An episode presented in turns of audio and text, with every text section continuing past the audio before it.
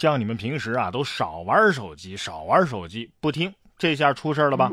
说内蒙古自治区巴彦淖尔市乌拉特前旗有一男子就在刷短视频的时候，意外刷到自己新婚不久的妻子正在与别人举行婚礼。为了弄明真相，男子来到了这婚礼的举办地西小昭镇啊，打听到了新郎的名字。在私下里找到新郎之后呢，发现新婚妻子果然是同一人呐。男子随后报了警。你说他怎么能够刷到的呢？这就靠大数据了，是吧？短视平台说了，通过大数据分析，我觉得你可能会喜欢这条，推给你吧。所以这应该称之为大数据捉奸。哥们儿，告诉你个秘密，我老婆要结婚，但是新郎不是我。这老婆是会分身术啊啊！怎么结婚还带赶场的呀？不得不说啊，科技发展的非常的迅速。特斯拉的 CEO 埃隆·马斯克呀，日前就在俄罗斯发表了一个演讲，说毫无疑问，未来汽车将实现自动驾驶。啊，不是那个未来汽车啊，是未来的汽车。哈，除火箭之外啊，未来所有的交通工具都将是电动的。他还表示，下一步是在月球上建立永久基地，最终在火星上建立城市。有网友杠啊，说这个坦克装甲车也是电动的吗？啊，那仗打到一半，双方各自找充电桩充电吗？哥们儿，坦克装甲车这这这属于交通工具吗？这是战争武器呀。反正我是希望大家呀都别买电动车啊，千万别买，这样我去充电的时候就不用排队了。反正现在高铁啊、地铁啊什么的都是电动的，是不是？说到地铁，近日网曝北京地铁十号线草桥站就有一名男子啊，身体没事儿却装病，让工作人员抬着推着。事后啊，他还发短视频炫耀。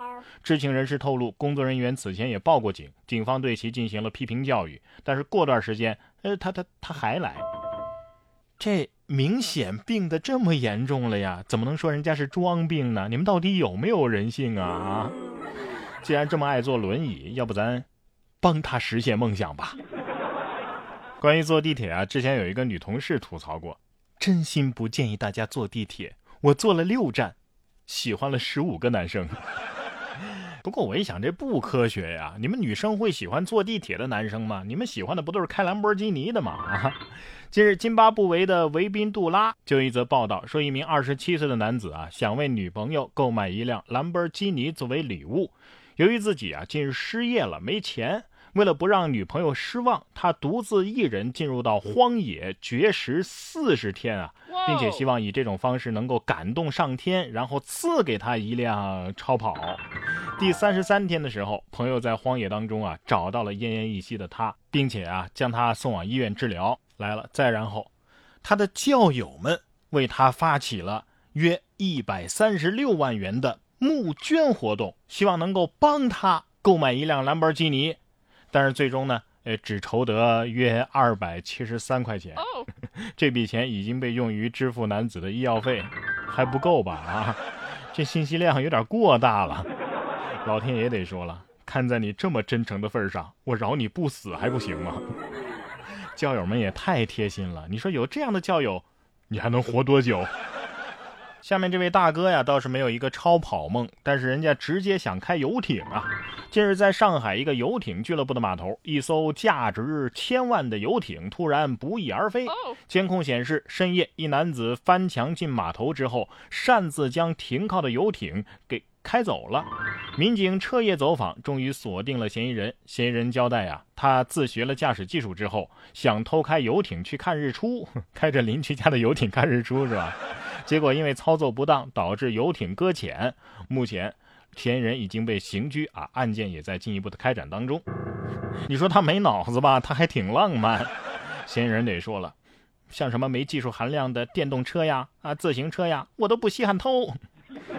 非得坐游艇看日出吗？这下好了，管吃管住，还送副银手镯。下面这位也挺能折腾的，说日本福冈啊，有个男子开车到便利店门外，使用了门外的插头，偷偷的用电煮饭以及炒了一个炒面。被人发现之后啊，最后店家报了警。警察来的时候，男子已经躲进了车里，然后锁了车啊，不肯出来，一直在车里啊躲了九个半小时，无视车外的警察。下午，这男子呢突然开始驾车逃跑，然后逃了一半的时候遇到了堵车，警察敲了敲玻璃抓了他。呃，为了抓住他呀，警察花了十一个小时。据目击者称，该男子车内有大量的生活用品，有可能是在车内生活。不是用点电就报警，还抓了十一个小时，这就是日本的工匠精神吧？总感觉这三方店家、还有这男子以及警察，哪怕有一方会说句人话。也不至于搞这么大阵仗吧？明明是花点钱就能办到的事儿啊，非得去偷或者是去投机取巧。但是我们如果仔细思考啊，现实生活当中还有没有钱买不到的东西呢？哎，可能您说了，这不是老生常谈的话题了吗？哎，比如金钱买不来健康，买不来真心等等。哎，但是今天我们要为大家推荐的这本书叫做《金钱不能买什么》，可能会颠覆你的认知。因为它是从经济和市场的角度来看待这个问题的，直击社会的痛点，描述了一个处处都是明码标价的社会，同样也是我们所在的真实环境。只要肯付费，你就可以获得碳排放的权利，获得名牌大学的录取资格，甚至猎杀濒危的黑犀牛。金钱和市场如同水银泻地一般的是无缝入侵的，这也是我们常常抱怨的“有钱几乎是可以买到一切”这种想法。阻碍了我们追求公正公平的脚步，让原本津津有味的生活变得是那么的枯燥乏力，以至于我们现在年轻人啊，很多都想躺平，是不是？这就是金钱不能买什么这里边揭露的真相。听完这本书，我们甚至会改变一种金钱思维。以前只是考虑盈利啊、亏损呐，哎，只会问，哎，这个多少钱呢？现在我们还会衡量伦理和道德，这能不能用钱来交换？用金钱来解决这个问题，是否是合适的？我们能重新的认识金钱和市场，也重新的看待生活当中的各种现象，很多关系到我们人生轨迹的问题，我们都会有更深、更好的思考。然哥读书会本周就会更新这本《金钱不能买什么》，听我帮你解读金钱的界限。然哥读书会是我发起的一项读书分享会，在这里我为大家精选了全球一百本好书，每期十五到二十分钟的精解拆读，帮你把每本书给读懂读透，助你实现全方位的提升。怎么来听呢？搜索微信公众号“然哥脱口秀”，打开微信搜索“然哥脱口秀”，回复“读书会”三个字，或者是按照指引来操作。我在这里等着你。